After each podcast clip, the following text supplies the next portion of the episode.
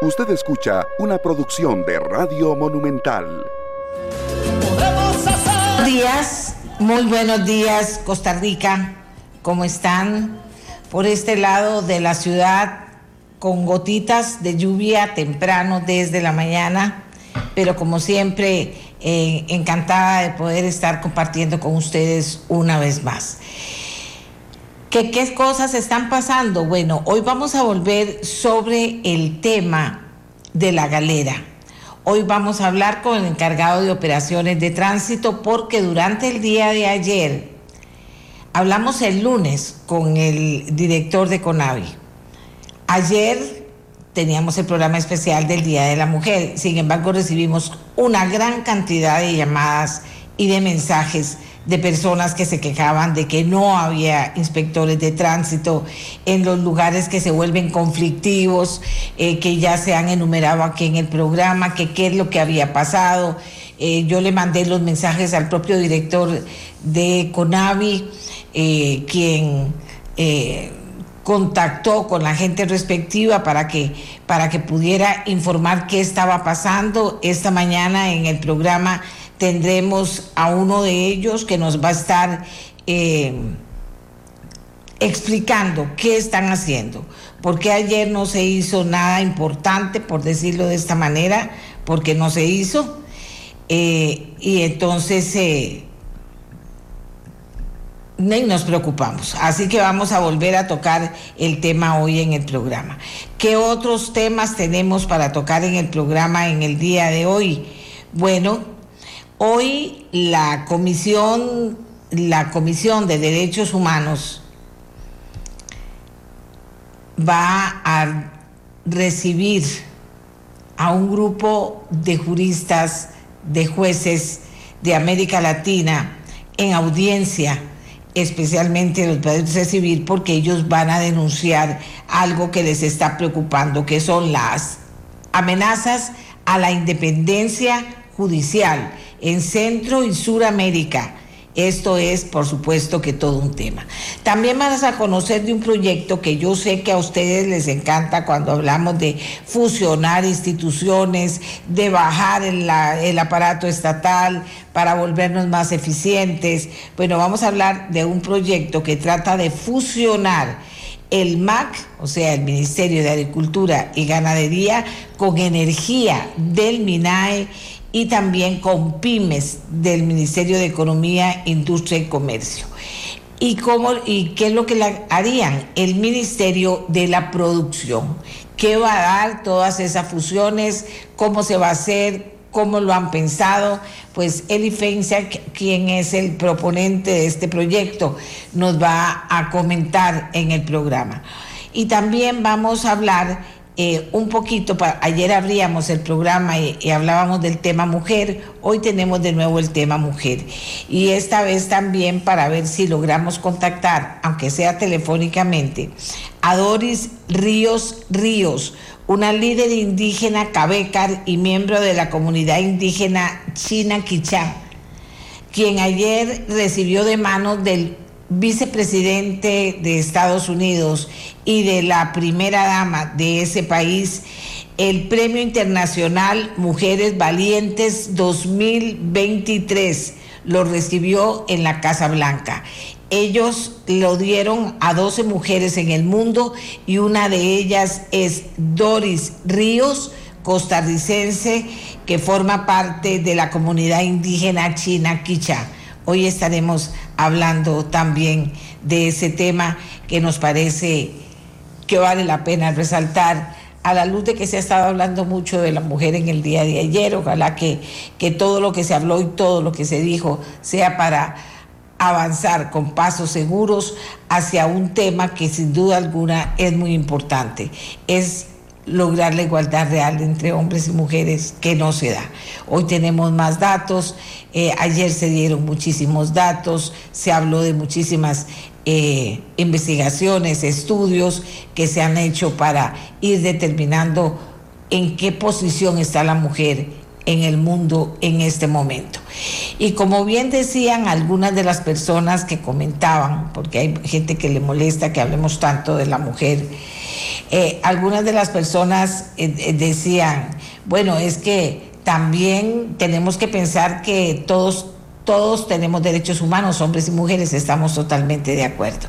Pero la inequidad, la falta de igualdad que hay en cuanto a poder ejercer los derechos plenamente por parte de las mujeres está lleno de piedras, lleno de negativas, de negaciones, lleno de falta de oportunidades y tenemos números escalofriantes de cómo está la situación. Ah, que las mujeres tienen que prepararse tienen que prepararse. Que hay unas que se les vuelve imposible. Bueno, hay que darle oportunidades a ellas también, porque estamos viviendo en el mundo que la persona que no se prepara, hombre, mujer, niño, joven, eh, no va a tener oportunidades eh, como las que se necesitan y se requieren para lo que viene. Entonces hay que ayudar abrir oportunidades a esas mujeres. Hay que procurarles eh, no es que sean especiales, es que hay que procurar que ellas también puedan formar parte de la sociedad de una manera integral y también realizándose como seres humanos. Y entonces por eso es que hablamos tanto de las mujeres, porque ahí están los números que nos dicen que la pobreza y la inequidad siguen teniendo rostro de mujer y por tanto rostro de niños y niños, niños y niñas, porque son muchísimos los hogares, no solo aquí en Costa Rica, sino en el planeta, jefeados por una única persona, por una mujer. Así que hoy vamos a, ojalá podamos hacer el contacto con Doris Ríos Ríos. Ella está en una actividad importante allá en los Estados Unidos en este momento, pero en Washington, pero vamos a tratar de robarle unos minutos en algún momento del programa para escucharla cómo se siente eh, de haber recibido este, este premio, cómo lo valora y qué importante se vuelve para ella y para su comunidad. De acuerdo. Entonces ahora vamos a ver si me avisan que está listo nuestro primer invitado, que será eh, con quien conversaremos a continuación.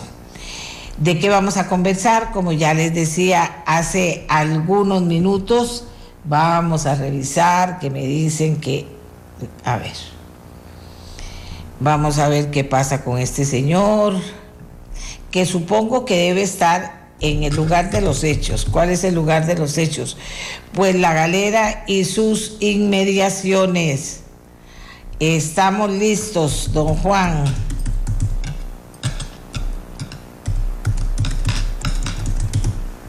A ver.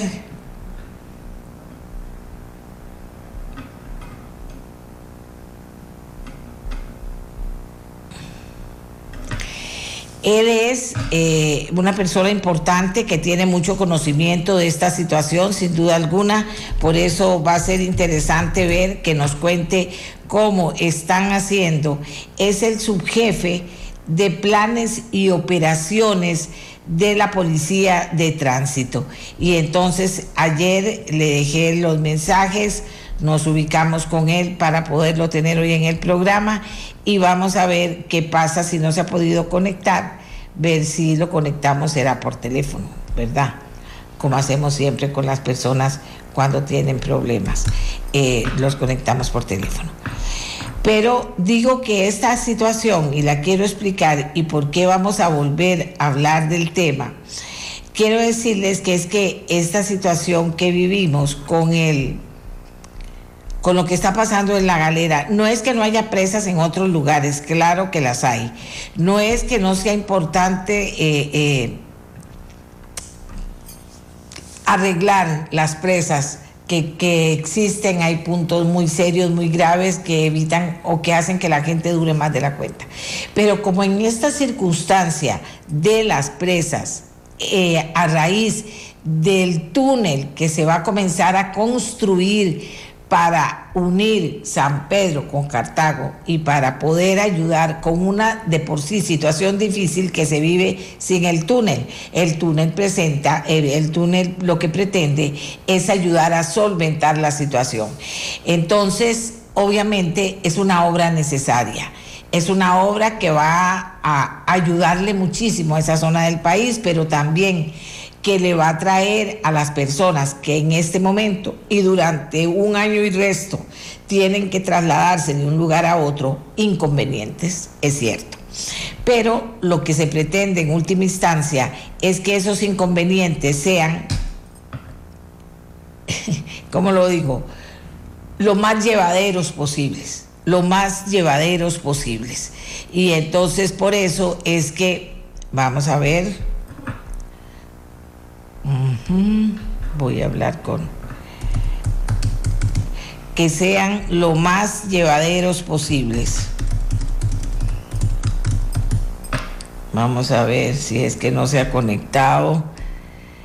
Aquí me siguen los comentarios. Yo sé que sí, que hay una situación difícil. Ahí están los mensajes. Vamos a ver, vamos a ver cómo, cómo lo termina resolviendo tengo el teléfono de este señor.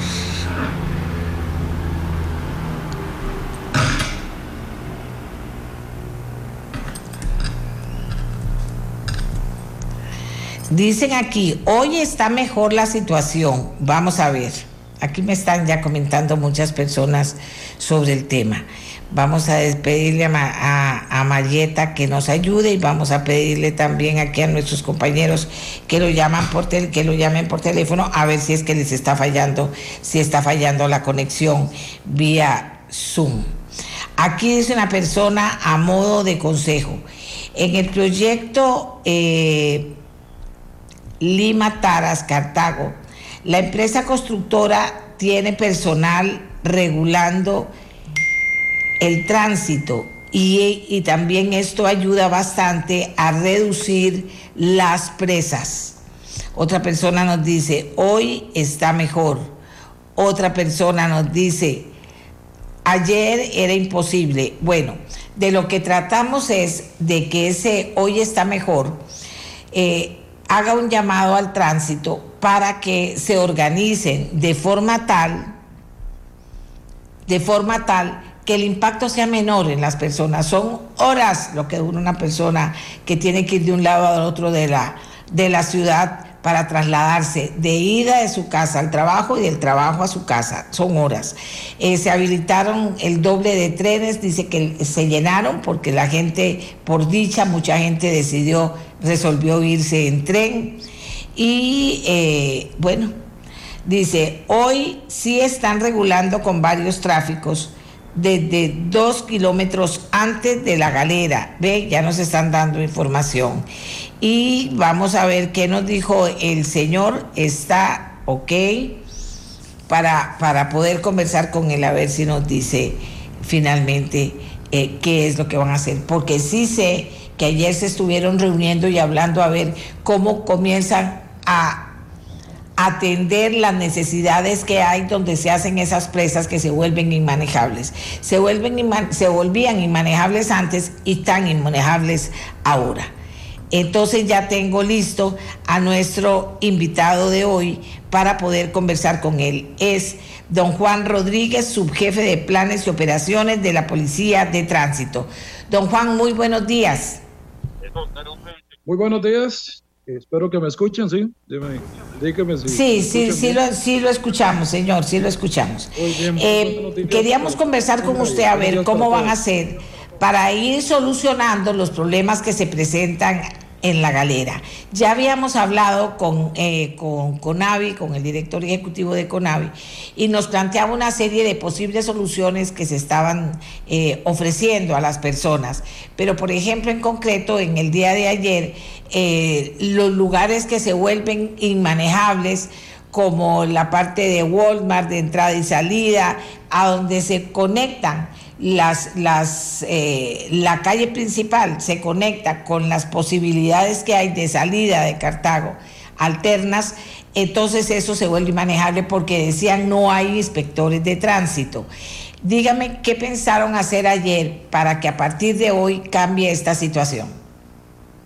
Vamos a ver, doña Amelia, la legislación costarricense tiene eh, normado ya lo que es el, la conducción en vía pública y existen las señales horizontales, fiscales, los semáforos y por último el oficial de tránsito que es el que llega a paliar en caso de una necesidad de que todo el sistema vial no funcione, ya llegue a colapsar.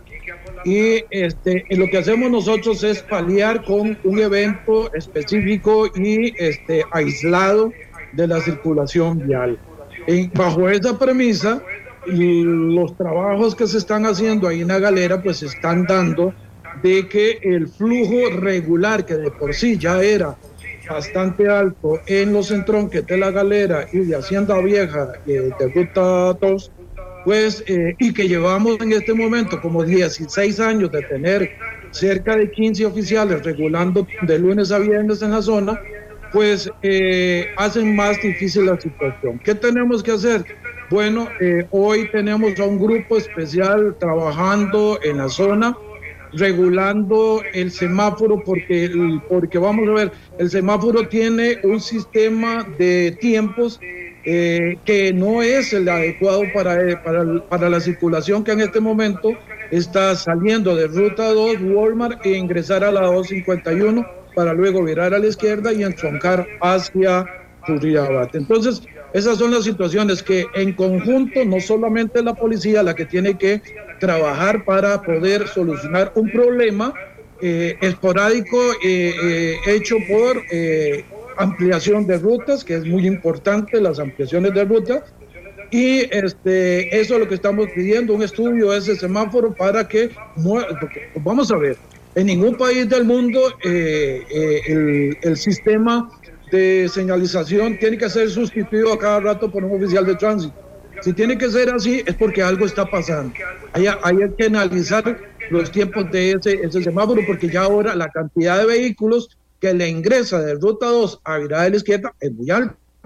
Ahí estamos regulando en este momento. Tenemos un grupo especial eh, de lo que, lo que llamamos grupos operativos especiales, que nos sirven para tareas muy eh, espontáneas que nos salen así de la noche a la mañana, como visita de de, personas importantes al país, atención de emergencias eh, que se dan eh, en un momento determinado. Ahí tenemos a ese grupo trabajando hoy y eh, si los usuarios han visto, estamos haciendo algunos, algunas contravías para aligerar el flujo vehicular de la zona de Cartago y a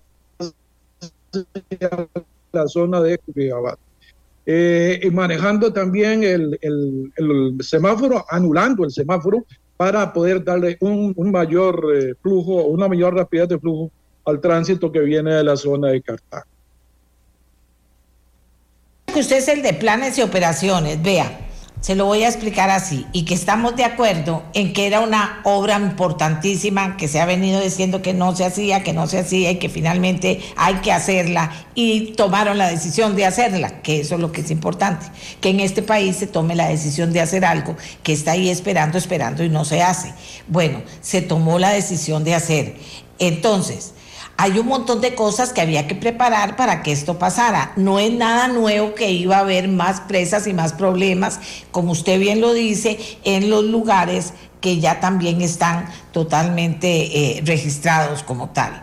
Entonces, el tema, el tema no es ese, el tema es que una vez que cierran y que se presentan los problemas, ¿qué van a hacer? Si usted me dice que son un grupo de tránsito especial que tiene que atender emergencias o acompañar a personas que vienen al país, pues nosotros estamos en una emergencia en este momento para que en esa zona se afecte lo menos posible, que no va a ser menos, que es gran afectación, y que vamos a durar más de un año, casi año y medio en eso. O sea, entonces, ¿qué va a pasar, don Juan? O sea, ¿cómo lo vislumbra usted a futuro? ¿Cómo se va a manejar el tema? Porque si usted me dice que sacaron a los que estaban haciendo un trabajo, no sé. Yo estoy de acuerdo con que el presidente vaya con sus tránsitos en seguridad y cuidándolo o, abriéndole paso, pero también estoy de acuerdo que si estamos en una situación seria, pues se debería revisar que estuvieran en el lugar más serio a las horas más importantes. No sé si me explico. Si la obra es importante, si se tomó la decisión de hacerla, si ya antes había miles de problemas, ahora va a haber dos mil porque, el porque eh, hay que regular con más cuidado y más efectividad y eficiencia. Entonces, dentro de los planes y operaciones que ustedes han pensado a partir de ver el impacto que ha causado el inicio de esta obra, ¿qué ha pensado hacer? Importante, porque si usted me dice que el semáforo y el semáforo, pues eso del semáforo, digo yo, usted me corrige, debería haberse podido hacer y habérselo pedido antes de que comenzara la obra porque ya sabían de por sí que iba a haber un problema. Entonces, ahora, ¿qué es lo que usted, que es el encargado, piensa que se debe hacer para que entre todos nos ayudemos? Tiene que ayudar el tránsito, tiene que ayudar las personas también, los que puedan dejar el carro en la casa tienen que ayudar, pero no son los menos, no son los más. Entonces, ¿qué es lo que usted ha pensado? Que se pueda hacer. No podemos hablar de como lo que dice la ley en época regular, porque ahora estamos en una época que es absolutamente diferente a la época regular. Estamos en una época con problemas y hay que solucionar esos problemas. Entonces, ¿qué es? Aquí dice, aquí, hay una persona que dice, bueno, ahora le digo, dice, no se va a solucionar solo con modificar el tiempo de los semáforos entonces, ¿qué es lo que ha pensado usted? ¿Qué es lo que han pensado a esta altura? Que yo sé que están involucrados muchas personas, muchas oficinas, muchos departamentos del MOB en tratar de solucionar el problema. ¿Qué se va a hacer para que esta gente que nos va escuchando eh, eh, lo tome en cuenta? Aquí también otra persona dice, deberían hacer lo que está haciendo la persona, eh, la empresa que trabaja Lima Taras Cartago, que es poner a gente a regular. No sé, yo estoy hablando de varias cosas para preguntarle a usted qué está haciendo, qué va a hacer tránsito para ir tomando medidas y midiendo la efectividad de las medidas, pero aquí esto es para ayer, no es para dentro de una semana. Entonces, ¿qué es lo que van a hacer, don Juan? Mire, doña Amelia, la voy a poner en contexto y no es la primera vez que yo hablo con usted ni que estoy ante la opinión pública en su estimado programa. La Policía de Tránsito no recibe un solo oficial nuevo desde el año 2000 y los procesos de eh, recuperación de las personas que se jubilan, que, que, que abandonan la institución, en este momento tenemos un proceso del año 2018 que está a un año, un año y medio de poder iniciarse el ingreso de personas al estudio. Cada vez somos menos oficiales y cada vez la población necesita más de vigilancia, control y regulación de tránsito, sobre todo en esta, en esta administración que ha tomado la muy buena acción de ejecutar cosas que estaban pendientes pero eh, nosotros estamos atendiendo, como dicen, como decían los abuelitos, de tripas chorizo. Y ya no tenemos una cobijita que nos cubre de los hombros a los pies y que si la jalamos a la cabeza nos descubre los pies. No, ya lo que tenemos es un tapete, un tapete que nos cubre de la rodilla a los pies. Esa es la realidad de la policía de tránsito.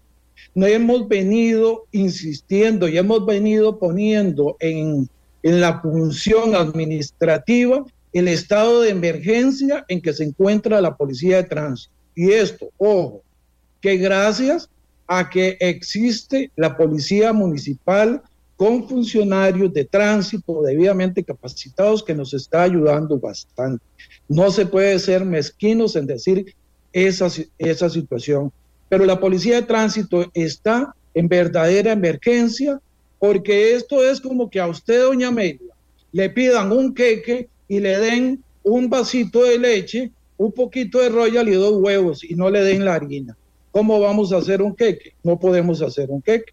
Entonces, la situación está muy difícil. Mire, yo quisiera poner en alto la proactividad y la efectividad y el, el desapego de los oficiales de tránsito que muchas veces después de jornadas de 10 horas, de 12 horas, todavía se quedan un rato más, dejando de lado a sus familias, dejando de lado las cosas personales que tienen que hacer por suplir la necesidad que tienen los usuarios, perdón, en carretera. Y es que tenemos una emergencia también nacional, que es la alta tasa de accidentalidad que hay en Costa Rica. Mire, no es posible que en una hora, pico, hora y media, aquí en el centro de San José, se atiendan 50, 60 colisiones, que eso es una situación que tenemos que ir a atender y si, y, si no lo vamos a atender, vamos a hacer más congestionamiento en todo lado. Pero nosotros venimos replicando, replicando, remachando, recalcando a los conductores que por favor mantengan su distancia, que por favor estén atentos al entorno, que dejen de lado los celulares, toda esa situación para ayudarnos y bueno, hay algún grupo que no le llega el mensaje o no le interesa y nos pone en una situación importante. Mire, esto es lo que tenemos, así estamos, eh, y, usted me conoce que yo he sido muy transparente en lo que digo, y lo que digo es la realidad de la policía de tránsito. Tenemos 660 oficiales de tránsito para tres turnos eh, 24/7 ahora un día de estos saqué una estadística, 52 oficiales por turno tiene el gran área metropolitana. Ojo, Cartago, Alajuela, Heredia, San José, Ruta 2 hasta el Cerro de la Muerte, Ruta 32 hasta, Río, hasta el cruce de Río Frío, con todos los cantones periféricos que tenemos. 52 oficiales es para que estuvieran en el centro de San José, nada más. Imagínense, doña Amelia, cómo estamos. Y aún así estamos sacando la tarea, no como la gente quiere, no como se debería sacar, pero la estamos sacando. Y efectivamente, eh, la planificación de un proyecto inicia desde mucho antes.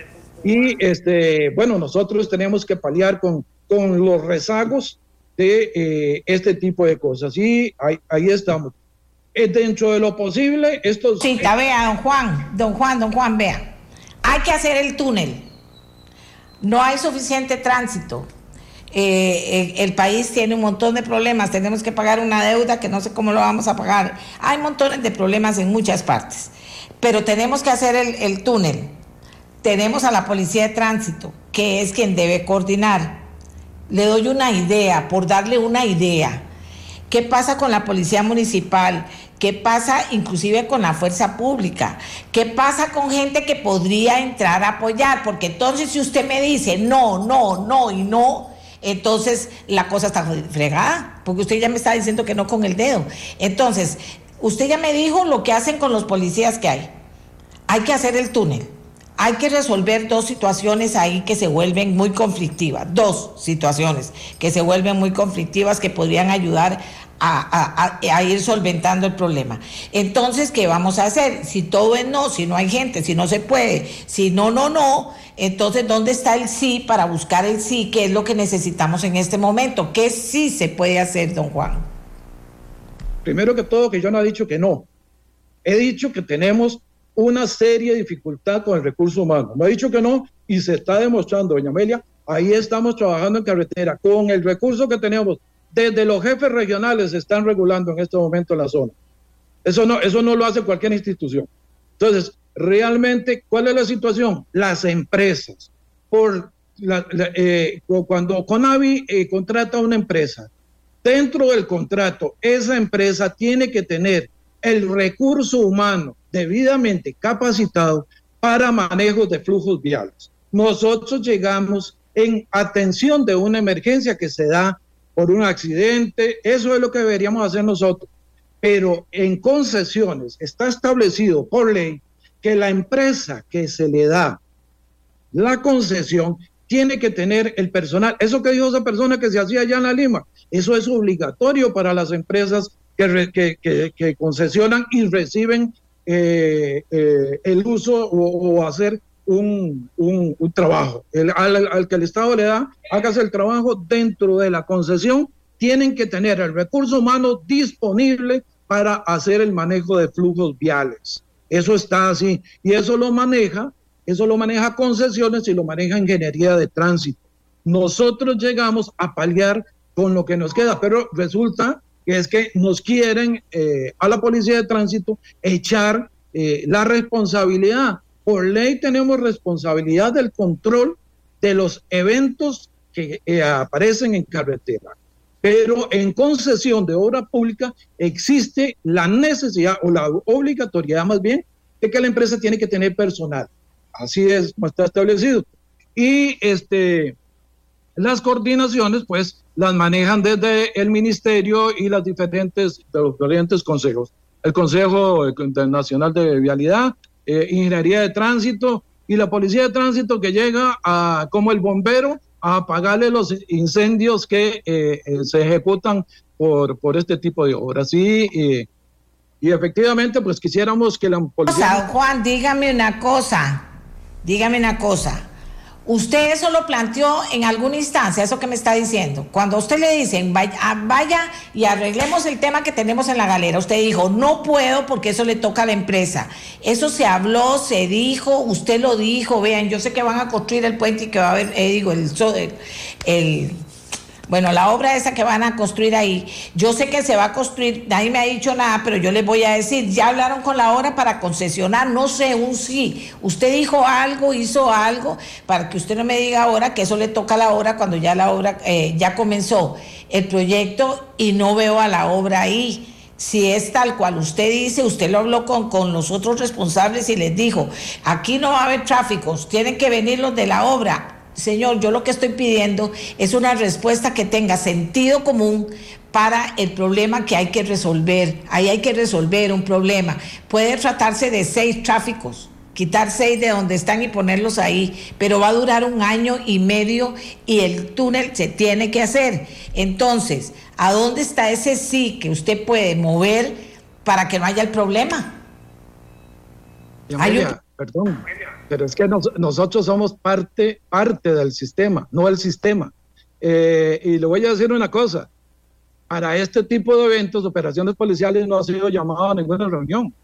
Hoy yo estoy, hoy yo estoy como emisario de la Policía de Tránsito ante usted porque me tocó trabajar en la mañana, pudo haber sido otro.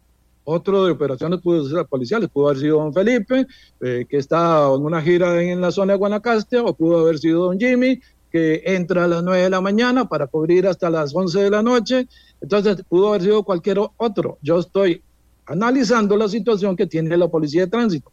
En este momento yo no puedo decir, en honor a la verdad, que yo he estado en una reunión de organización que sí se hizo en otras oportunidades. Las empresas han llamado a reuniones, nos mantenemos por chat, creamos un chat, eh, creamos reuniones virtuales, creamos eh, reuniones presenciales, pero para estos tipos de eventos, por lo menos operaciones policiales no ha sido invitado a ninguna reunión de coordinación ni de planificación. ¿Qué nos tiran? Los tiran la pelota cuando ya el problema está ocasionado. y sí hemos ido ahí y, por ejemplo, hemos coordinado... Hace tiempo eh, no, no, no, no, no. Ustedes sabían, sabía todo el país que ahí hay un problema en la galera eh, y en la zona esa por las presas que se están haciendo y lo que se dura en atravesar la ciudad de un lado al otro. O sea, ¿cómo, cómo, cómo me dice usted que, que a mí no me llamaron a una reunión? O sea, yo no le voy a decir así, porque no voy a seguir discutiendo eh, con usted, porque esto no es una discusión. Es yo lo que quería era la búsqueda de una solución por parte de tránsito. Si usted me dice que el grupo que pusieron hoy, que está aliviando la situación, va a estar año y medio ahí, ¿verdad? Pendiente de que esto no pase, de, ayudar, porque tampoco está solucionando el problema, de ayudar en el problema. Si usted cree que el semáforo es el de la culpa y usted va y dice, vean, arreglen este semáforo y le pone copia al presidente, si no le ponen atención a usted, porque es una obra que el país quiere, entonces yo, yo digo, mira, valió la pena porque tenemos una solución. Entonces yo lo único que pretendo con esto es tener una solución. Entonces, en este momento yo lo que dejo dicho a ustedes que van a tener que ver cómo solucionan esto. Ahí lo van oyendo todos. Lo va oyendo Junior, lo va oyendo el director de Conavi, ahí lo van oyendo todos, don Juan, lo que usted plantea. Yo creo que en determinado momento también le pedirán a, tránsito que participe. Pero sí lo que, se, lo que yo pretendía con esta entrevista es ver si había posibilidades de, de solucionar y de apoyar en algo al tema. Y que si yo no tengo suficiente gente, bueno, yo solo tengo cuatro y cuatro que van a estar en las zonas eh, más serias, a las horas pico, porque no es todo el día en las horas pico, yo solo tengo eso, pero necesitamos esto y esto voy a dar mi idea. No sé, algo más proactivo, Juan, como una solución de alguien que conoce de qué estamos hablando, que sabe también la importancia que tiene ese túnel, que viene a solucionar muchos problemas de tránsito también y que está acostumbrado a estos proyectos. Entonces, eso es lo que yo pretendía. Entiendo que al final usted lo que nos dice es que eso le toca a la empresa y que no le toca al tránsito. ¿Es correcto?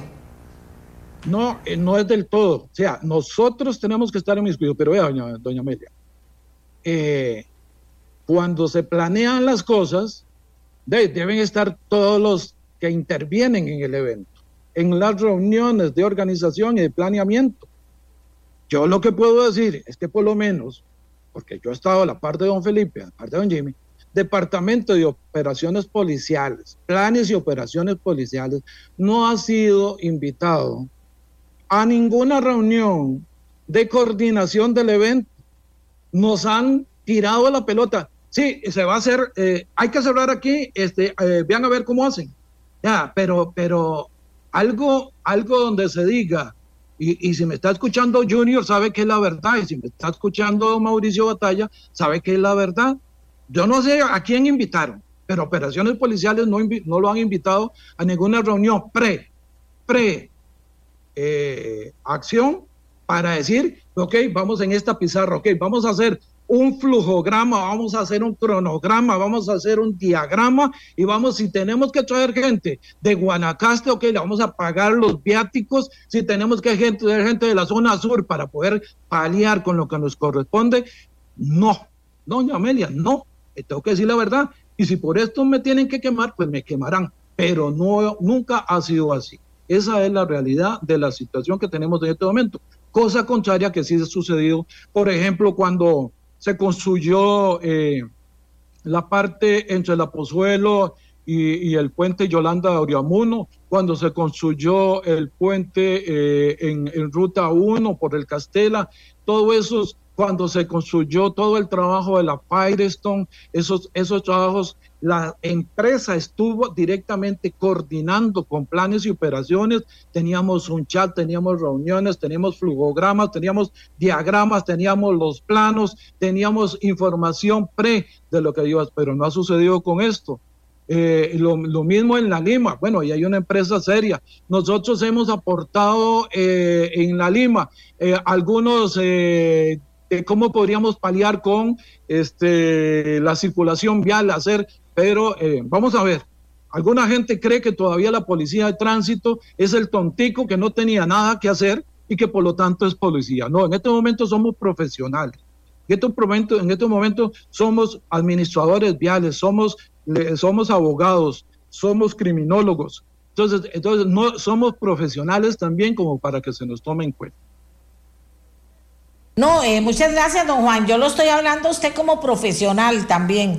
Le estoy hablando que me diga como profesional cómo piensan resolver una situación que tienen que resolver. O sea, ya pues usted contó toda la historia de cómo está el tránsito. Yo le estoy hablando a usted con todo respeto como profesional en búsqueda de qué solución. Ya le dije, lo que me queda a mí de esta entrevista es que usted dice, bueno, eso es tema de la empresa, no es tema nuestro, porque no se preparó la empresa. No sé, usted habla de una serie de situaciones que dicen no le tocan a tránsito. Entonces yo creo que ya sus superiores habrán oído eh, a quién le toca y que usted mismo aprovechando la situación va a decir por cuándo vamos a hacer algo que tenga sentido, los flujogramas y todo lo que se necesita para que esto esté en mejor situación.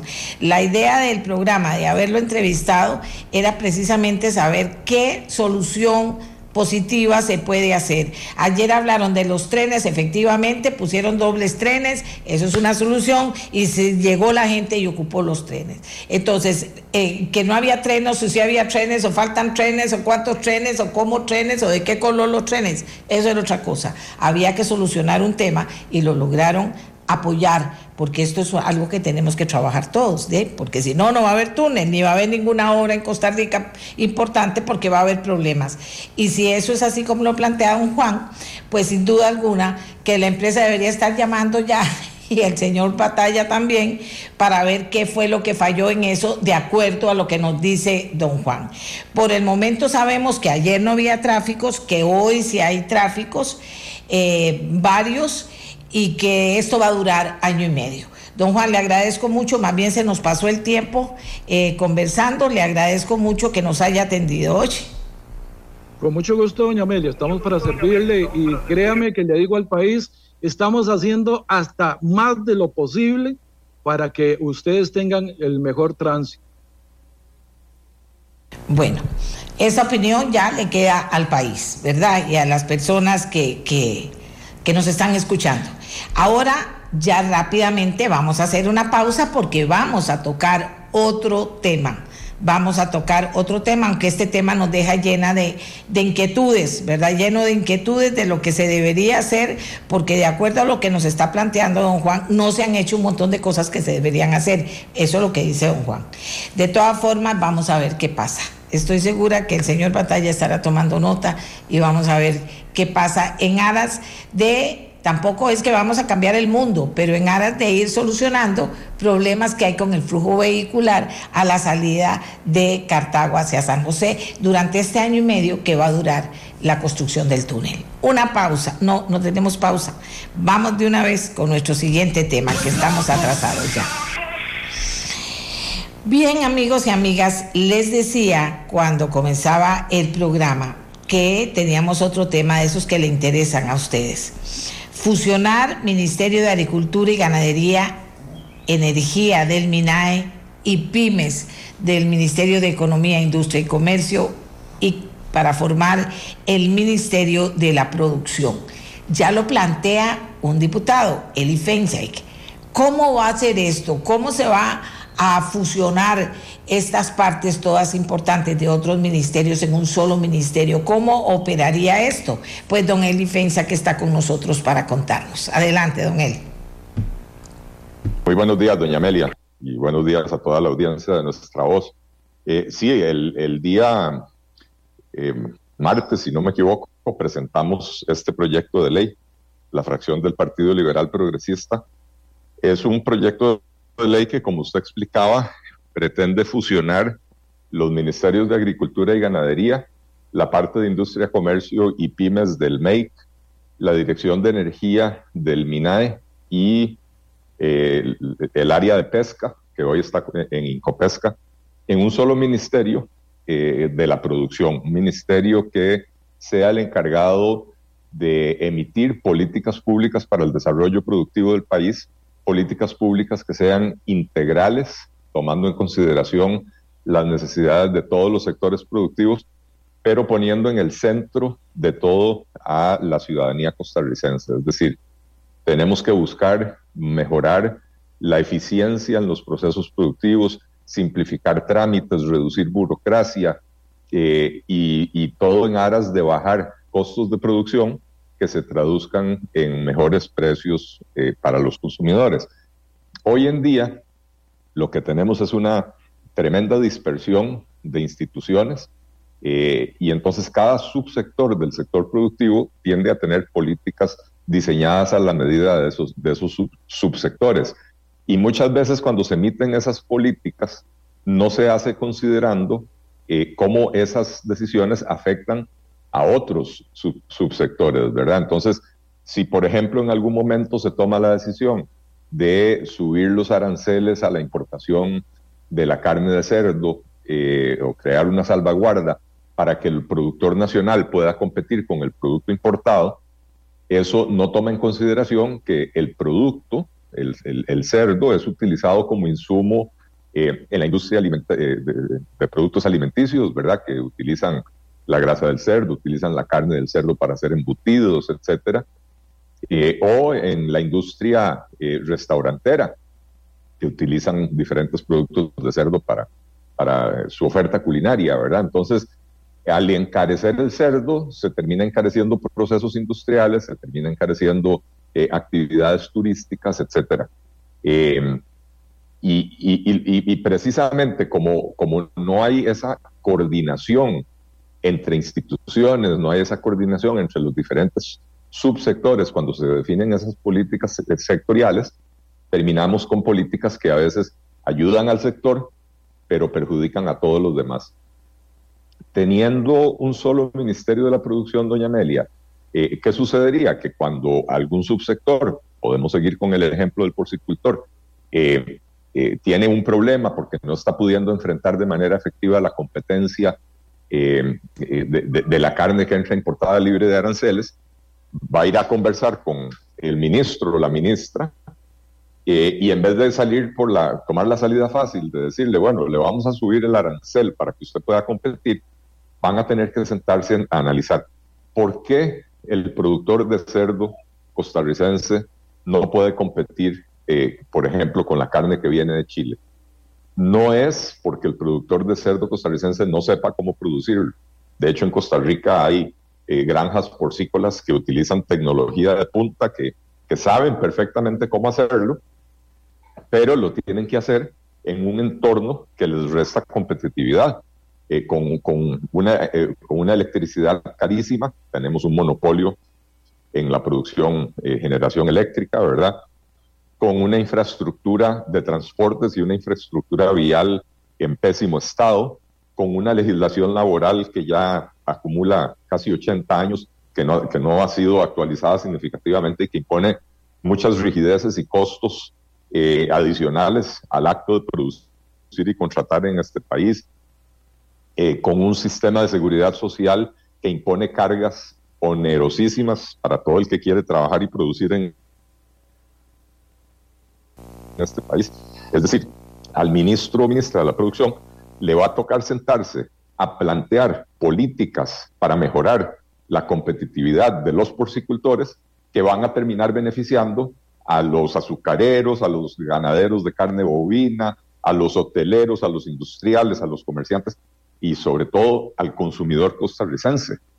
Porque si, si bajamos los costos de la producción, hacemos más competitivo al productor nacional, no solo para enfrentar la importación, sino también para que eventualmente pueda exportar, pero también estamos beneficiando a los costarricenses que consumen estos productos que los van a encontrar más baratos y también, ojalá, con mayor diversidad de productos eh, ofrecidos en el mercado. Vamos a ver, don Eli, eh, ¿sería crear más burocracia, más gastos para el país? ¿Sería un nuevo ministerio que sumaría a los que ya existen? ¿Cómo funciona? No, al contrario, doña Amelia, estaríamos fusionando cuatro entidades en una sola. Estaríamos hablando del Ministerio de Agricultura y Ganadería, el Ministerio de Economía, Industria y Comercio, e Incopesca y la Dirección de, de Energía del MINAE, y las estaríamos poniendo bajo un mismo techo. Eh, entonces, esto reduce burocracia, reduce esa maraña institucional eh, eh, se le cambia el no, es que se le cambie el nombre, al estar usted uniendo a estas cuatro entidades bajo un mismo techo, pues le tiene que asignar un nombre acorde a, las funciones asignadas, ¿verdad? Y por eso le hemos llamado Ministerio de la Producción, porque sería el ministerio que abarcaría eh, a la mayor parte de los sectores productivos costarricenses. Entonces, no, este es un proyecto de reforma del Estado que va en la dirección de simplificar las cosas, de, reducir la cantidad de instituciones que hay, al poner bajo un mismo techo y bajo un mismo mando a todas estas entidades, se simplifican muchos trámites, eh, las cosas se, pueden hacer bajo un mismo techo, no, hay que andar en ese vía crucis de estar visitando instituciones, una por acá, la otra por allá. Eh, de manera que no, este es un, proyecto eh, que, lo, que lo que busca es facilitar la vida de los costarricenses, generar mejores políticas públicas productivas para, para potenciar el desarrollo del país, favoreciendo al ciudadano, no solo en su faceta como productor, sino también al ciudadano en su faceta como consumidor, con productos de mejor precio, con instituciones más ágiles, menos burocráticas. ¿Cuánto tiempo llevaría esto? ¿Qué pasa con la gente ahí? ¿Cómo se moverían las cosas? Mire, esta, esta es una ley moderna que, rompe un poco con lo que se ha venido haciendo en Costa Rica en las últimas décadas. Eh, eh, si usted se pone a ver, en Costa Rica tenemos leyes que se leen como reglamentos, leyes donde le dicen al ministerio, usted tiene que tener una oficina de esto, una oficina del otro. Eh, le voy a dar un ejemplo de una oficina que dejó de existir hace un par de años. En algún momento, por ley, se creó la oficina de la cabulla. y debe haber sido algún momento donde la cabulla era, una, era un producto importante. hay un informe del año, si no me equivoco, 2019, donde, donde se determina que la producción de cabulla en Costa Rica no llega a las 100 hectáreas. Y sin embargo existía la oficina de la cabulla con su junta directiva, con su director ejecutivo, con todo un presupuesto. Eh, y, bueno, eh, los legisladores anteriores tomaron la, determinación de, de, cerrar esa oficina, pues ya no tenía sentido. Pero no lo podía hacer el ministro o ministra porque estaba en la ley. Entonces, esas rigideces que se introducen en la ley hacen que cuando las circunstancias cambian, las entidades no se puedan adaptar. Entonces, nosotros lo que estamos haciendo aquí es dándole al Ministerio de la Producción la rectoría sobre todo el sector productivo, pero diciéndole en la ley que la estructura organizacional la va a definir el Poder Ejecutivo por la vía reglamentaria. Y eso permite que conforme se van dando cambios en la realidad nacional, se puede ir ajustando esa estructura organizacional por, la vía reglamentaria sin tener que esperar al lento trámite de una ley que lo reforme, ¿verdad? Entonces, para esto, se dice en el proyecto de ley que una vez aprobada la ley, el Poder Ejecutivo tendrá un año para emitir el reglamento donde defina la estructura organizacional del ministerio acorde a las necesidades de la actualidad y tendrá un año más para llevar a cabo ya la, fusión física, ¿verdad? Porque eso implica, usted entenderá, doña Amelia, eh, reunir bajo un mismo techo entidades que están dispersas eh, por todo San José y por toda la geografía nacional. Eh, y entonces habrá que dejar algunos edificios, habrá que conseguir algún espacio donde quepan todos. si se ejecuta el proyecto de ciudad-gobierno, bueno, eso va a facilitar las cosas porque entonces podríamos reunir a todos esos funcionarios ahí. Em, pero entonces se están dando estos, estos transitorios que son necesarios para que se pueda eh, definir esa organización interna eh, y se le da la orden al ministro o a la ministra eh, y al Poder Ejecutivo de que tiene que hacer esto pensando en cómo beneficiar a, los sectores productivos, facilitándoles la vida, y a los consumidores y a los ciudadanos costarricenses, eh, que son los que deberían de estar en el centro de toda política pública.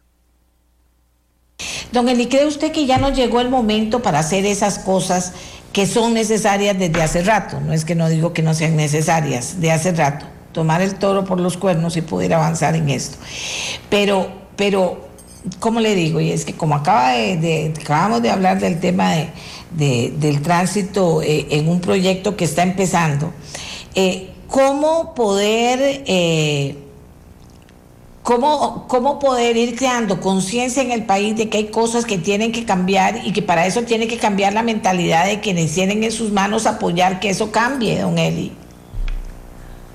doña Amelia, yo definitivamente creo que ya el momento de agarrar el toro por los cuernos y atreverse a hacer estos cambios, pero sin ninguna duda. Yo recuerdo y con mucha tristeza cuando Luis Guillermo Solís, siendo presidente, emitió la frase más irresponsable que yo le haya oído a algún presidente eh, eh, en mi vida aquí en Costa Rica, que fue cuando dijo, no vamos a entrarle a la reforma del empleo público porque los beneficios no se van a ver sino hasta entre 15 años. Esa es la definición, doña Amelia, del cortoplacismo, del me importa a mí, ¿verdad? De lo que pase más adelante no me importa con tal de llegar yo al, final de mis cuatro años. Eh, creo que hoy entre los costarricenses hay una mucho mayor conciencia de que no podemos seguir como país con 330 instituciones que se majan los callos entre sí. Hay un dicho que dice que, los entre bomberos no se majan la manguera. Bueno, en Costa Rica sí, porque tenemos instituciones que duplican, triplican y en algunos casos hasta multiplican por 20 los trámites que hay que hacer por esa proliferación institucional. Eh, yo, yo sí creo que hay una conciencia ya generada entre una, eh, eh, una cantidad importante de costarricenses, probablemente una mayoría de costarricenses, que quieren que se den estos cambios. en la Comisión de Reforma del Estado, en la Asamblea que yo presido, doña Amelia, ya hemos dictaminado en, en, ocho meses de funciones, hemos dictaminado cuatro proyectos de ley que van en esta dirección.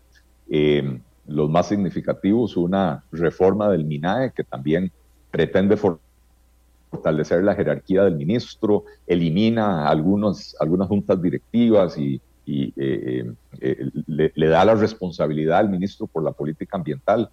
el que reforma al MOP, que también cierra algunos de los consejos de estas, de las famosas hermanitas de Cenicienta, que decía también Guillermo Solís, que él dijo que las iba a cerrar y tampoco las cerró, ¿verdad? Y, bueno, y, entonces ahora tenemos este proyecto del Ministerio de la Producción presentado por este servidor, el, el, proyecto del Ministerio de Desarrollo Económico y Competitividad que pretende fusionar al Ministerio de Hacienda con el Ministerio de Planificación y con la parte de regulación económica del MEIC en un solo ministerio, ¿verdad? Eh, y también hay proyectos presentados por el gobierno eh, para la reforma del sector vivienda, para la reforma del sector social, todo eso está en la Comisión de Reforma del Estado. Y en la Comisión de Asuntos Agropecuarios hay una reforma del sector agropecuario porque eh, alrededor del MAG hay, si mal no recuerdo ahora, 11 o 14 instituciones, cada una con su junta directiva, su director ejecutivo, con, con cierto nivel de autonomía que impide que el ministro de Agricultura tenga eh, eh, digamos, la, la, la, rectoría clara o la, o la jerarquía para poder encauzar la política pública en esa materia, ¿verdad? Entonces, vea usted que hay una cartera de proyectos de reforma del Estado importante, que en la Comisión de Reforma del Estado no, a diferencia de otras, doña Amelia, usted recordará que en el pasado han existido comisiones de reforma del Estado que no dictaminaron ni un solo proyecto. Nosotros en estos ocho meses, como le digo, ya, ya dictaminamos cuatro. Tenemos otros dos bastante adelantados y ahora tenemos dos proyectos nuevos que son el del Ministerio de Desarrollo Económico y Competitividad y el Ministerio de la Productividad que, que ingresan a la comisión y vamos a seguir en ese camino, dictaminando los proyectos para que puedan avanzar al plenario y empezar a cambiarle la cara al gobierno para que la ciudadanía vea que, que sí se están haciendo las cosas, que sí se pueden hacer las cosas, pero nosotros hicimos mucho hincapié en la necesidad de hacer este tipo de cosas y esas propuestas recibían muchísimo apoyo de la gente.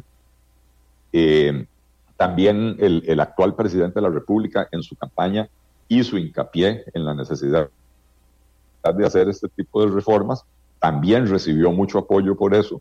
Eh, y, entonces, bueno, eh, creemos que juntos podemos impulsar esta agenda de reformas.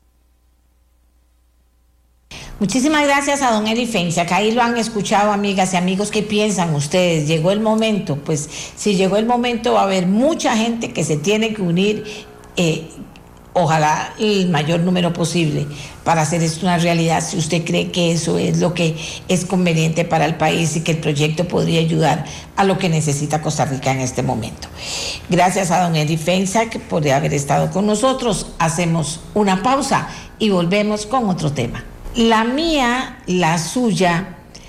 Eh, vamos a escuchar también la voz de un grupo que está preocupado. Está preocupado en América Latina y usted dirá, ¿de qué vamos a hablar, doña Emilia? Bueno, resulta que los jueces organizados van a llamar la atención a la Comisión Interamericana de Derechos Humanos sobre la independencia judicial en América Latina. Vean ustedes qué serio, sobre la independencia judicial en América Latina. Y tenemos a un grupo de personas que nos van a hablar de este tema para que podamos tener una idea de por qué toman la decisión de ir a denunciar ante la Comisión Interamericana de Derechos Humanos la independencia de los jueces. Están con nosotros eh, ya, vamos a ver a quienes tenemos ya para conversar esta mañana, con el fin de poder eh, hacer conciencia sobre un tema que tiene que ver con todos nosotros, porque la Administración de Justicia tiene que ver con todos nosotros. Tenemos a Adriana Orocú, jueza de Costa Rica, tenemos a Greine Bolling de Bolivia, si pudimos contactarlos, ellos están en Los Ángeles, y Haroldo Vázquez de Guatemala. ¿Qué está pasando en Guatemala? ¿Qué está pasando en Bolivia? Adriana, empezamos con usted. Eh, buenos días. ¿Qué importancia tiene la presencia de ustedes en la comisión y la denuncia que van a hacer? ¿En qué la van a sustentar? Buenos días, doña Amelia. Siempre es un gusto eh, hablar con usted y por supuesto agradecerle que tenga estos espacios tan importantes para que la ciudadanía tenga cuenta de todo lo que hacemos los jueces y juezas en todo el mundo, no solo en Costa Rica. Este, bueno, este es un espacio que nos proporciona la Comisión Interamericana de Derechos Humanos, que este año está sesionando o en este periodo está sesionando en la Universidad de California, Los Ángeles. Y estamos aquí un grupo de jueces comprometidos, independientes de América Latina, agrupados no solo en la Federación Latinoamericana de Magistrados y Jueces, sino en la Federación Centroamericana de Jueces por la Democracia y apoyados por una serie de organizaciones internacionales importantes. Aquí está con nosotros el señor, el doctor Jaime Chávez Salor, que es el director para América Latina de Independencia Judicial de la Devan Center for International Justice, que es de la Barra de Abogados de Nueva York que este, ya que no solo los jueces nos interesamos por la justicia independiente, sino también los abogados comprometidos por la justicia. Y aquí lo que venimos es a eh, denunciar y poner ante los comisionados de la, de la Comisión Interamericana eh, una serie de problemas que son comunes, que realmente son amenazas importantes a todo el sistema de justicia en América Latina. No solo en Costa Rica se está dando, no solo en Guatemala, en El Salvador, en, en Centroamérica, sino que es una amenaza sistemática, fuerte, calculada y que realmente está ejerciendo frutos negativos para la administración de justicia, poniendo un poder judicial mucho más débil cada día, jueces este, que tienen mejores o peores condiciones más bien para, para trabajar cada día. ¿Y esto qué es lo que implica? Cuando hay un poder judicial débil, cuando hay jueces que no tienen condiciones esenciales para el trabajo con independencia, lo que, se, lo que pasa es que se vuelve un poder judicial muchísimo más poroso para cualquier interés que no sea el interés de la justicia. Estamos hablando de cualquier interés económico, político, de narcotráfico, incluso de crimen organizado que quiera cooptar la justicia y torcerla de tal forma que, eh, lo, que, que no sea el imperio de la ley el que necesariamente sea el que con el que se resuelva. Entonces, este es un peligro ciudadano. La independencia judicial es un derecho humano para que la gente tenga seguridad, todas las personas que están sujetas a un proceso tengan la seguridad de que no hay ninguna otra circunstancia más que los hechos y el derecho para aplicarle. Pero si ya hay otras presiones indebidas para que un juez resuelva, ahí es cuando toda la ciudadanía tiene que estar completamente atenta. Entonces, ¿qué, ¿cuáles son los problemas aquí? Este, que son comunes, que son temas de inamovilidad en los cargos, falta de presupuesto, que es muy común en todos los poderes judiciales.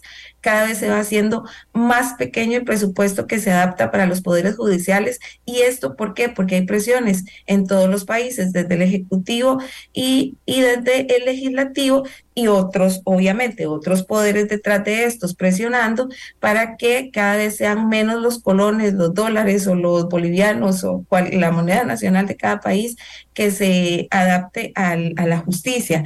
También la inamovilidad en el cargo, que eso implica que, que los jueces estén eh, a provisionalidad y no hay nada peor para la independencia judicial que jueces provisionales.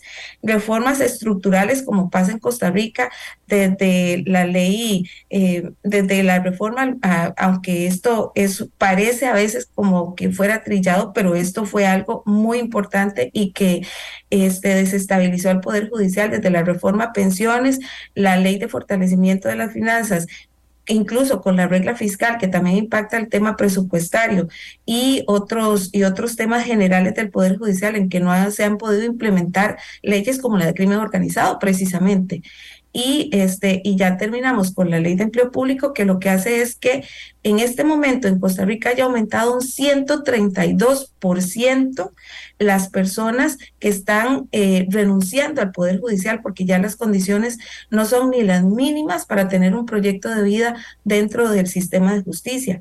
Y, esto, esto se une también a los procesos de selección de las altas cortes en Costa Rica y usted misma ha tenido este, la, la posibilidad de que discutamos acá, nos ha abierto la posibilidad de que discutamos en este programa el tema permanente de este, la falta de de metodologías idóneas para que se escoja de otra forma que no sea política los magistrados y magistradas de la Corte Suprema y esto es un tema que pasa también en todos los países. En Guatemala, por ejemplo, hay hace más de tres años los magistrados de Corte Suprema están fuera del periodo constitucional porque hay una ceguera política para poder eh, ponerse de acuerdo y nombrar eh, jueces y juezas de altas cortes y esto es porque realmente los que están favorecen el sistema político que de forma indebida. Entonces, eh, aquí vemos cómo se une la cooptación del sistema de justicia. También temas de carrera judicial, intromisiones, obviamente por todos los órganos del Estado, y una grave criminalización, que esto está ocurriendo severamente y especialmente en este momento en Guatemala, una gravísima criminalización de operadores de justicia, este, y estoy hablando de jueces, eh, juezas fiscales y fiscales también. Ayer teníamos eh, la revisión de datos. Solamente en Estados Unidos, en Washington, hay 26 exfiscales y ex jueces y juezas que están exiliados. Y esto es porque hay una persecución permanente cuando un juez es independiente. Todo el aparato eh, negativo de cooptación de la justicia arremete contra buenos jueces, buenas juezas, buenas fiscales y fiscales para que eh, las, los, las causas no avancen de la manera eh, correcta e independiente como, tenían que, como tienen que avanzar. Y obviamente cuando se tocan intereses, en caso de Guatemala, por ejemplo, de eh, intereses de las personas que estuvieron en genocidio o involucradas con los genocidios de los años de los conflictos, en los años 80, y que ahora son perseguidos por la justicia, entonces arremete todo el aparato este, del ejército y hay que hablarlo como corresponde.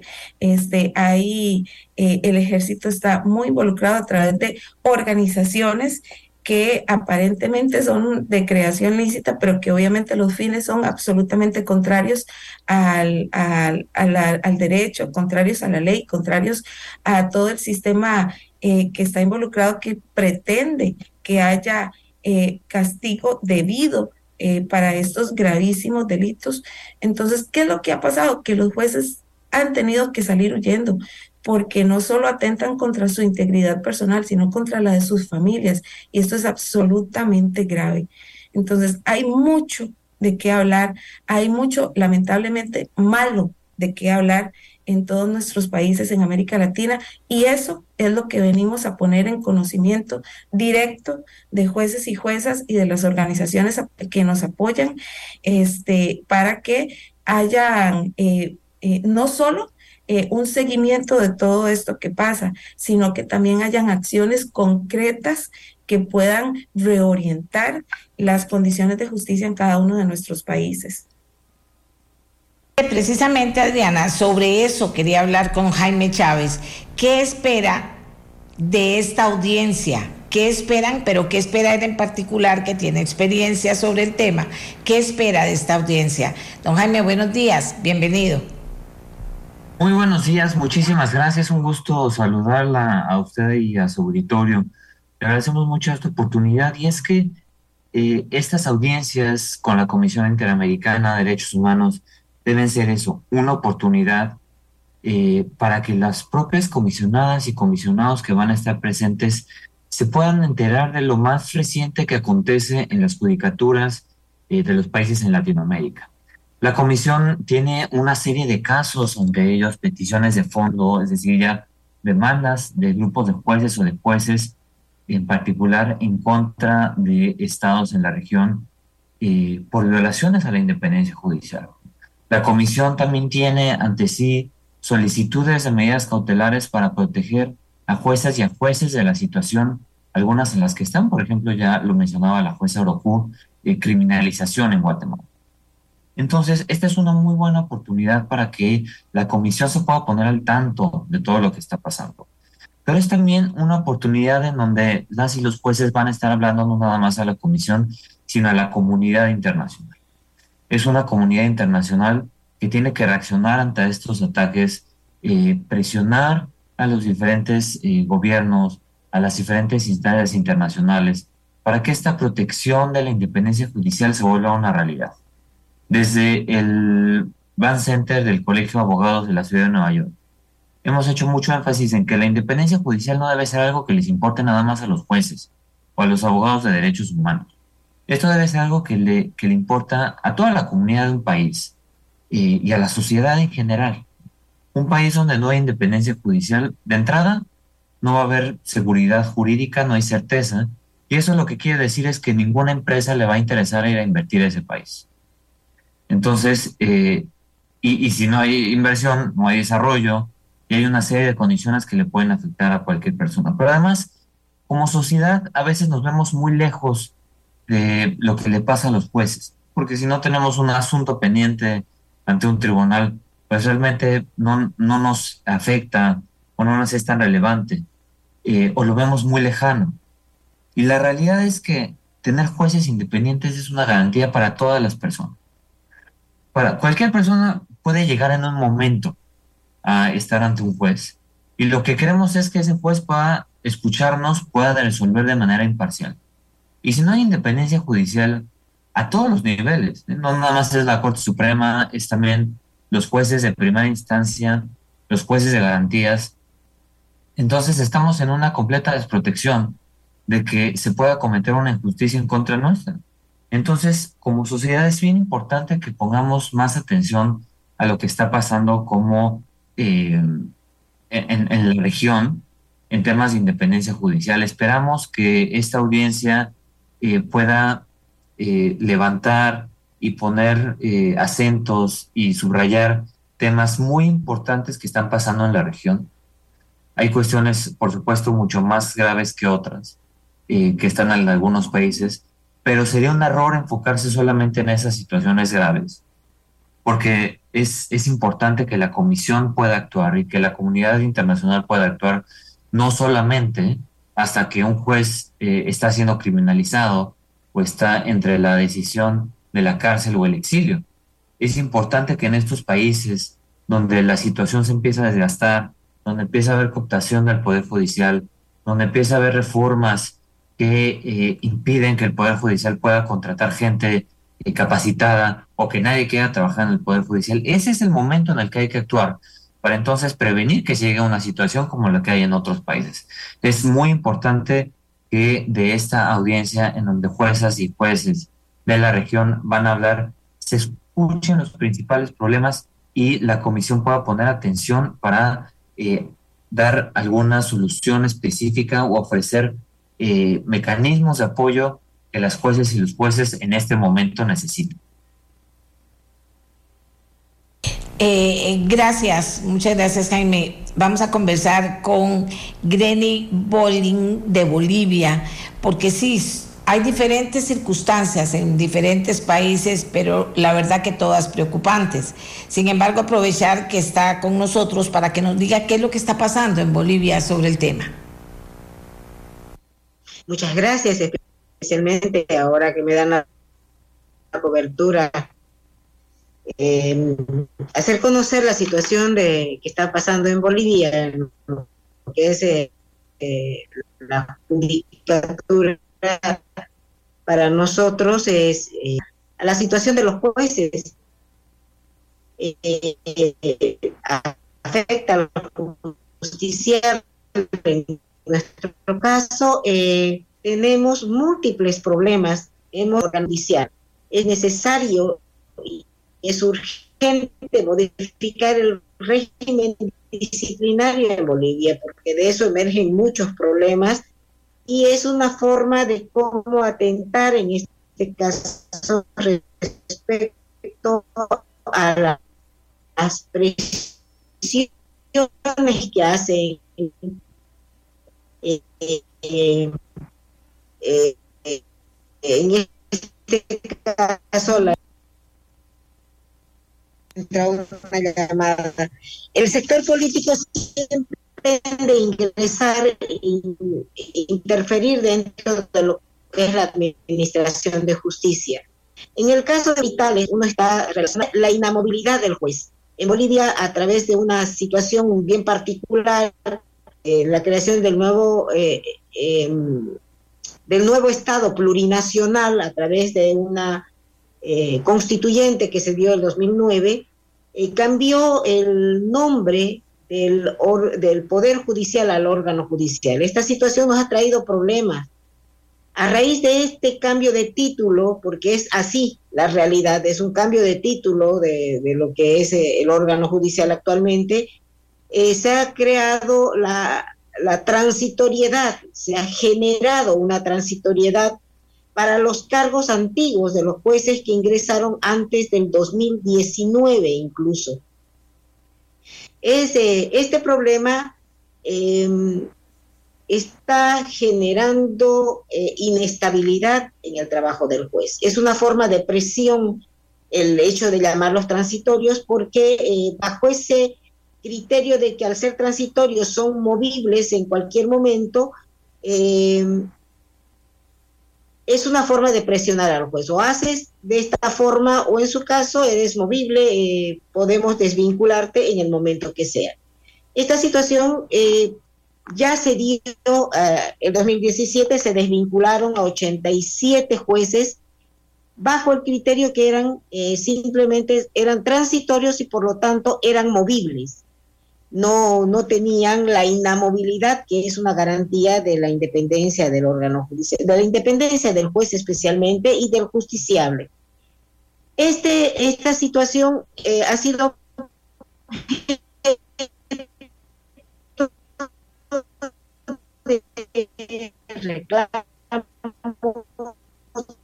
acciones constitucionales en la Comisión Interamericana, de los cuales 14 se han admitido estamos esperando de que se resuelvan. Eh, lamentablemente en la comisión existe un poco de retraso eh, respecto a la emisión de las resoluciones, lo que inclusive tenemos a, uno de los que ha demandado, ha fallecido, entonces prácticamente seguramente ese caso ya no se va también un poco de celeridad en las resoluciones de las de las eh, reclamos y denuncias que llegan esta instancia.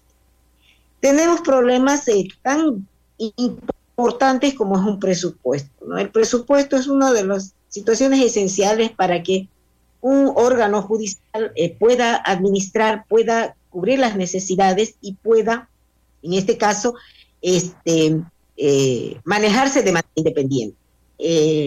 en Bolivia tenemos un presupuesto muy ínfimo, es menor al 0.5% del, eh, del presupuesto general.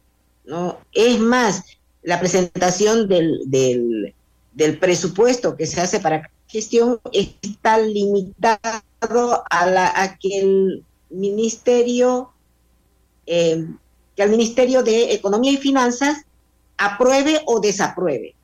Eh, tan limitados estamos, tan sujetos estamos al, Poder Ejecutivo, de que el 2021 nos hizo un recorte presupuestario y se afectó al presupuesto de los jueces y de todo el personal del órgano judicial, llegando a un descuento en algunos eh, funcionarios, eh, inclusive hasta el 16%, que para Bolivia es mucho y para los sueldos en Bolivia es, un monto considerable.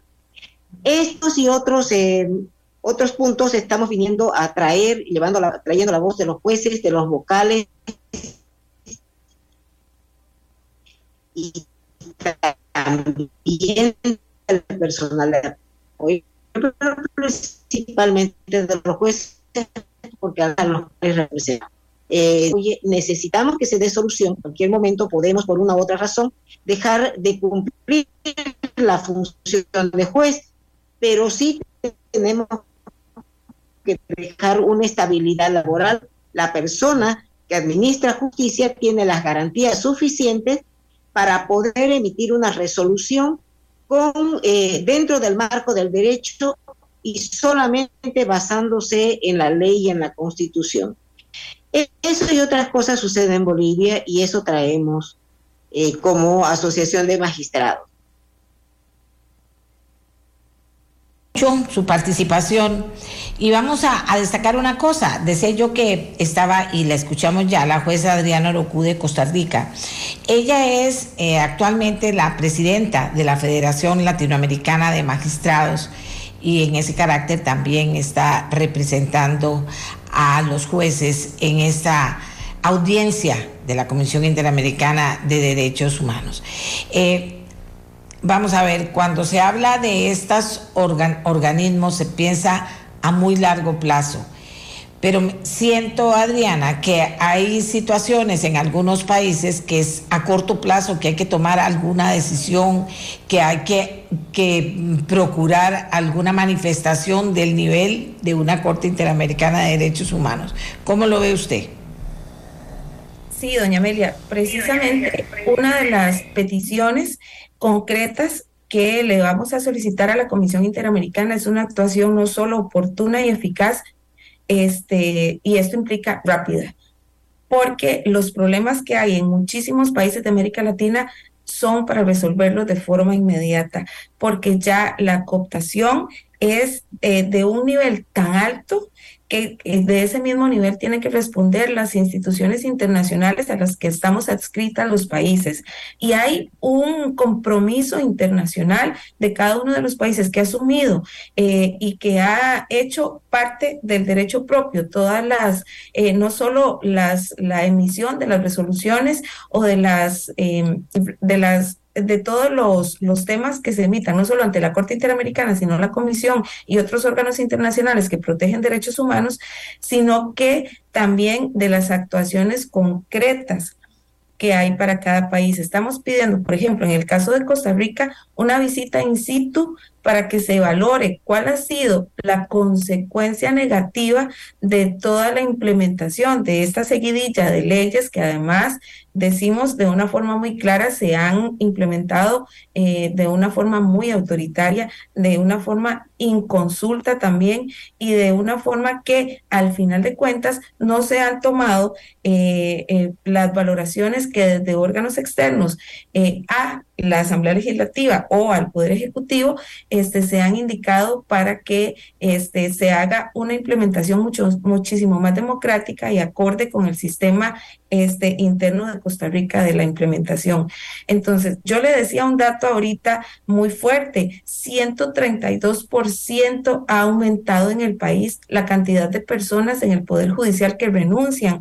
Pero esto qué implica? No solo que hay un vaciado de, en el Poder Judicial de personas que tienen ya una gran experiencia para tramitación de los casos judiciales, no solo penales, sino de todas las materias, y que además por toda la disminución de las condiciones que impiden que realmente se piense en un proyecto de vida a través del Poder Judicial, no se van a poder llenar todas, estos, todas estas plazas de forma que garantice la mejor calidad de la justicia porque bien se decía que no solo es, es este el que la gente se vaya, sino cómo la sustituimos. Y si no damos garantías suficientes para que haya un arraigo al Poder Judicial, a ese proyecto de vida que se tiene que plantear una persona cuando ingresa como juez, jueza, fiscal, fiscal, defensor, policía judicial.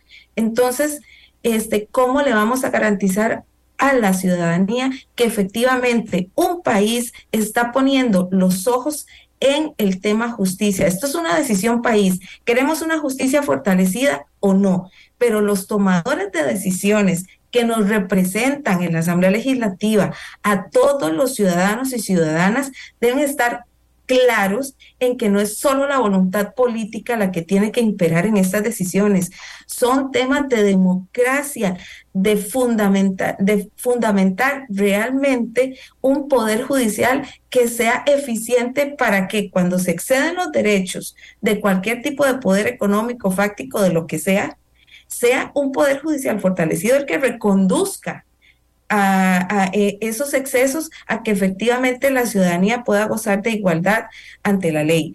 Entonces, esto es un tema que a veces la gente dice, como bien decía don Jaime, bueno, pues a mí no me interesa porque no soy justiciable, no estoy ahí este, como parte de un proceso y entonces no, no, es un tema que me, que me corresponda opinar. Claro que sí, en cualquier momento, cualquier ciudadano es parte de un proceso judicial, no solo en penal, en contravenciones, que si le fue muy mal en este con el patrón una demanda de, trabajo, que este cualquier incumplimiento contractual, imaginémoslo lo más, una cosa muy básica, un alquiler tiene que ir al, poder judicial a que resuelva su conflicto y entonces eh, creo que las personas siempre vamos a esperar justicia en condiciones de igualdad, en condiciones independientes. Lo men alguien decía hace mucho tiempo que si un juez tiene miedo por cualquier tipo de presión, ningún ciudadano puede dormir tranquilo. Eso es realmente lo que pasa, doña Amelia. Y no es, hay muchísimas zonas de mejora en Costa Rica. Hemos discutido también y la ciudadanía muchas veces este, se ha levantado con razón y ha levantado la voz este, para denunciar situaciones que no le parecen dentro del Poder Judicial. Nosotros mismos lo hemos denunciado también internamente cuando vemos que hay soluciones que se dan dentro del mismo Poder Judicial que se desajustan completamente a defender al Poder Judicial y que este Poder Judicial sea independiente. Y hemos hecho mucha denuncia desde el mismo órgano de gobierno judicial, desde las magistraturas actuando como gobierno judicial, de que no se toman las mejores decisiones para fortalecerlo. Pero pero entonces todo este tipo de denuncia tiene que ser constructiva y que efectivamente dé para que se oigan las voces, no solo para que se denuncie, se diga, sino para que se haga y que se haga con el apoyo de la ciudadanía. Y en este caso, en esta audiencia ante la Comisión Interamericana, con el apoyo, como bien lo decía don Jaime, de la comunidad internacional porque muchas veces y lamentablemente hasta que no haya un respaldo de la comunidad internacional que realmente ponga eh, el dedo en la llaga sobre lo que está pasando en cada país, es que se reacciona internamente. Aquí hay muchísimas cosas que, que debemos poner las barbas en remojo en Centroamérica, en Sudamérica, por eso aquí también están los representantes de, de Sudamérica, para, porque no solo en, en, en los países que han tenido históricamente este, una baja rentabilidad en justicia está, sino que también, por ejemplo, está aquí Uruguay.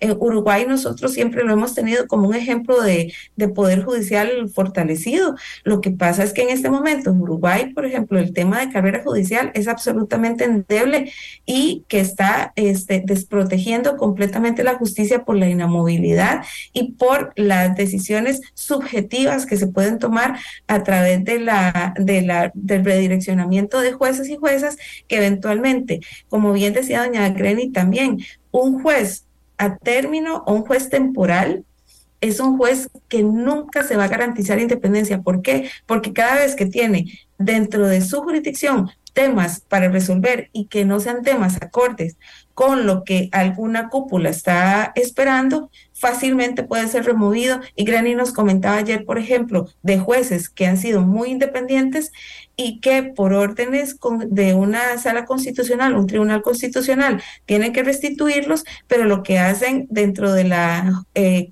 judicatura es enviarlos exactamente a donde no puedan ser este jueces incómodos entre comillas, sino que los envían a, a lugares que son totalmente alejados, este con condiciones ínfimas para que al final el juez tenga que sucumbir a una renuncia. Esto es lo que está pasando, son actitudes solapadas que este no que la ciudadanía no las ve, pero que sí pasan en, en contra de todo el aparato democrático de un país para que hayan jueces débiles. esto está pasando, hay que verlo, hay que verlo con responsabilidad democrática en todos nuestros países, porque si no dejamos que, eh, o, más bien si dejamos que estas situaciones continúen sin señalamientos, vamos a llegar a tristes desenlaces como los que están pasando, y bien lo comentaban aquí, que ya este, sea una justicia tan débil que los jueces independientes tengan que salir del país por temor a su vida. Este, obviamente eso no es lo que queremos que pase, menos como costarricense, en el caso nuestro, eh, que pase en Costa Rica, pero sí en Costa Rica el Poder Judicial está siendo muy debilitado y hay voces que se han alzado, pero hay voces que no hemos tenido ninguna respuesta la comunidad internacional sí lo está visualizando. Eh, hay varios informes, no solo de la Comisión Interamericana, también de Van Center, hay informes de, la Fundación para el Debido Proceso, hay muchos este, organismos internacionales que realmente sí se están dando cuenta de lo que pasa y por eso es que venimos a pedir la ayuda internacional. Gracias, Adriana Orocu. Muchísimas gracias también a la jueza Greni Bollín de Bolivia y muchísimas gracias a Jaime Chávez, que representa a, una ONG importante de abogados que apoya los esfuerzos que hacen en demanda de la independencia judicial. Ahora sí, vamos a hacer una pausa y volvemos con otro tema. Vamos del tema de eh, la mujer. Y hay mucho que hablar y mucho que decir, mucho se dijo y faltó mucho porque es mucho lo que tenemos que hablar quienes consideramos importante traer el tema cada vez que podemos para que quede claro todo lo que falta por lograr en la reivindicación de los derechos de las mujeres. Los números en el mundo por parte de todas las organizaciones demuestran la desigualdad que existe en todos los campos para ellas, para una enorme mayoría de mujeres. Por eso hay que traerlo a la mesa. Y las mujeres que hemos tenido oportunidades, eh, con más razón debemos traerlo, porque entendemos muy bien que finalmente no es que las mujeres no puedan, no es que las mujeres no sepan, es que si usted no tiene la oportunidad de desarrollarse, es muy difícil que lo logre. Y así es la vida y por eso es importante hablar para hacer conciencia y crear más oportunidades para nuestras mujeres y enseñarlas desde niñas a eso, a exigir oportunidades y aprovechar las oportunidades. Bueno, pero se dan muchas conversaciones en relación al tema. Una de ellas es el tema de feminismo y machismo. Y tenemos aquí una nota que quiero llevar a ustedes porque el feminismo no es equiparable al machismo. Veámosla. ¿Equivale el feminismo al machismo?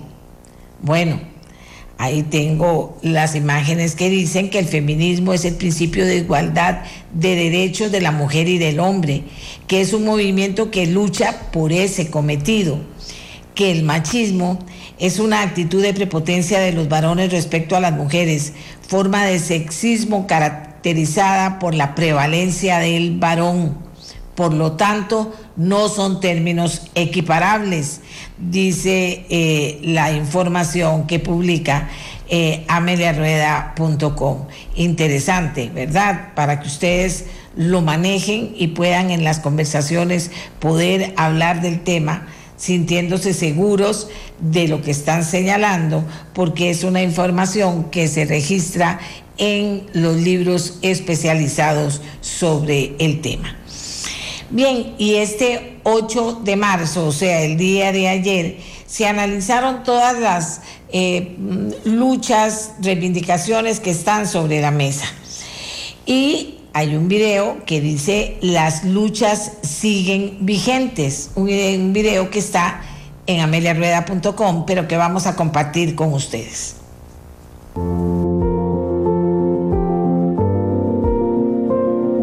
El Día Internacional de la Mujer reúne décadas de luchas en favor de la igualdad. El derecho al voto, al trabajo y la educación algunas veces se dan por sentado, pero son algunos grandes logros. No obstante, aún queda camino por recorrer.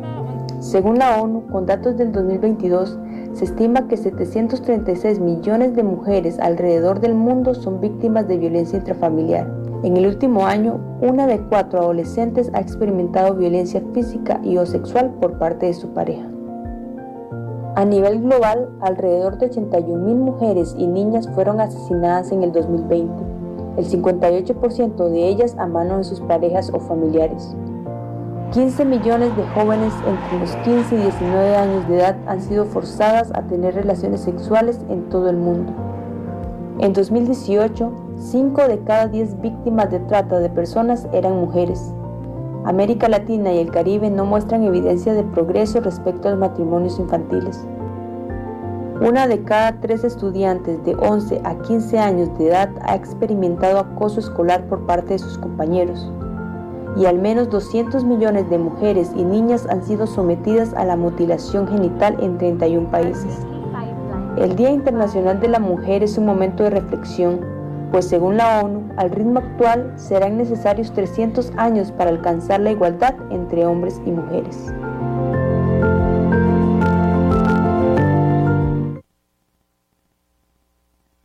Datos son datos.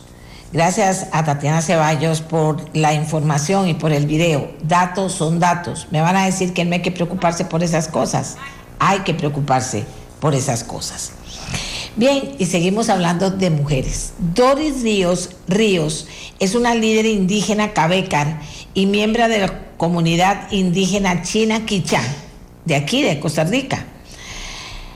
Participa en grupos influyentes que trabajan para mejorar la vida de los indígenas. Es vicepresidenta de la Mesa Nacional Indígena, consultora para legisladores, el Poder Ejecutivo y empresas privadas sobre cómo los proyectos de desarrollo o la legislación pueden afectar a los territorios indígenas. Como miembro del Foro Nacional de Mujeres Indígenas, abogó por la participación de las mujeres en cuestiones de seguridad, desarrollo sostenible, defensa pacífica de los derechos humanos y recuperación de tierras indígenas y formó y sigue formando líderes dentro de las comunidades indígenas. El secretario de Estado de Estados Unidos y la primera dama de los Estados Unidos entregaron por primera vez el Premio Internacional Mujeres Valientes 2023 ayer en la Casa Blanca a 12 mujeres de todo el mundo, entre ellas a Doris Ríos Ríos, señores y señoras, a esta indígena costarricense que estuvo allá, que recibió el premio, según vamos a ver en el siguiente video. she has created a seat at the table for Indigenous women. She then founded a coalition to document violations and provide legal and mental health career to safeguard the rule of law. Ganbold has served in peacekeeping missions around the world, and she's advocated for in Costa Rica, Doris Rios has dedicated her life to fighting for Indigenous women's rights to life and dignity and for the reclamation of Indigenous lands. In the face of threats of violence and attacks against her and her family, she has created a seat at the table for Indigenous women to make the world more peaceful and just.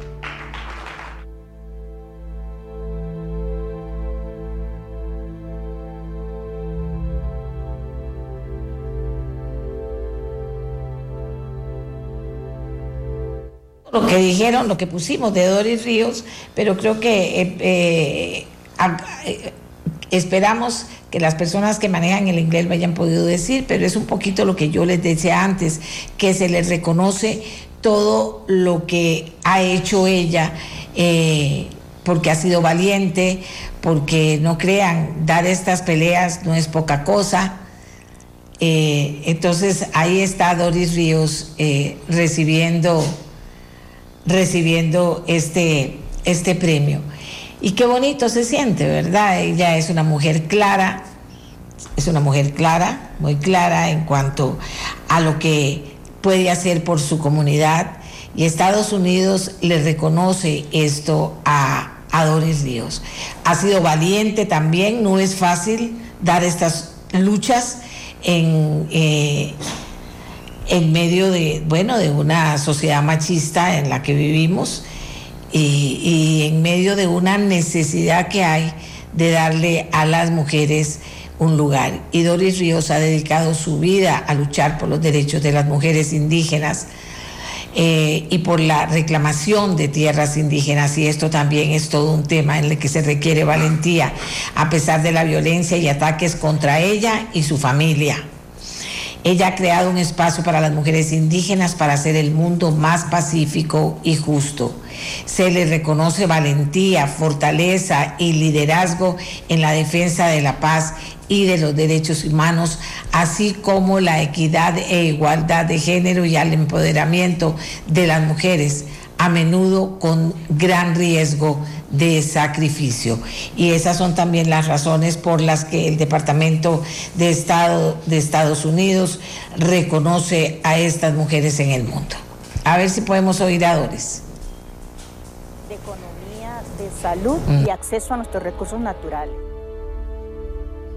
Debo decirles que ella está en este momento más importante, si no me equivoco, creo que es la recuperación de nuestras tierras. Y a raíz de esa la recuperación... Teléfono y contarnos, eh, bueno, contarnos eh, cómo se siente, cómo toma este premio, eh, qué significa para ella y para las luchas que ha dado este reconocimiento que se hace a nivel mundial. Fíjense que son 12 mujeres de todo el mundo y entre ellas está esta costarricense Doris Ríos Ríos, quien es eh, miembro de la comunidad indígena China Quichá. Ella es una líder indígena cabecar de Costa Rica.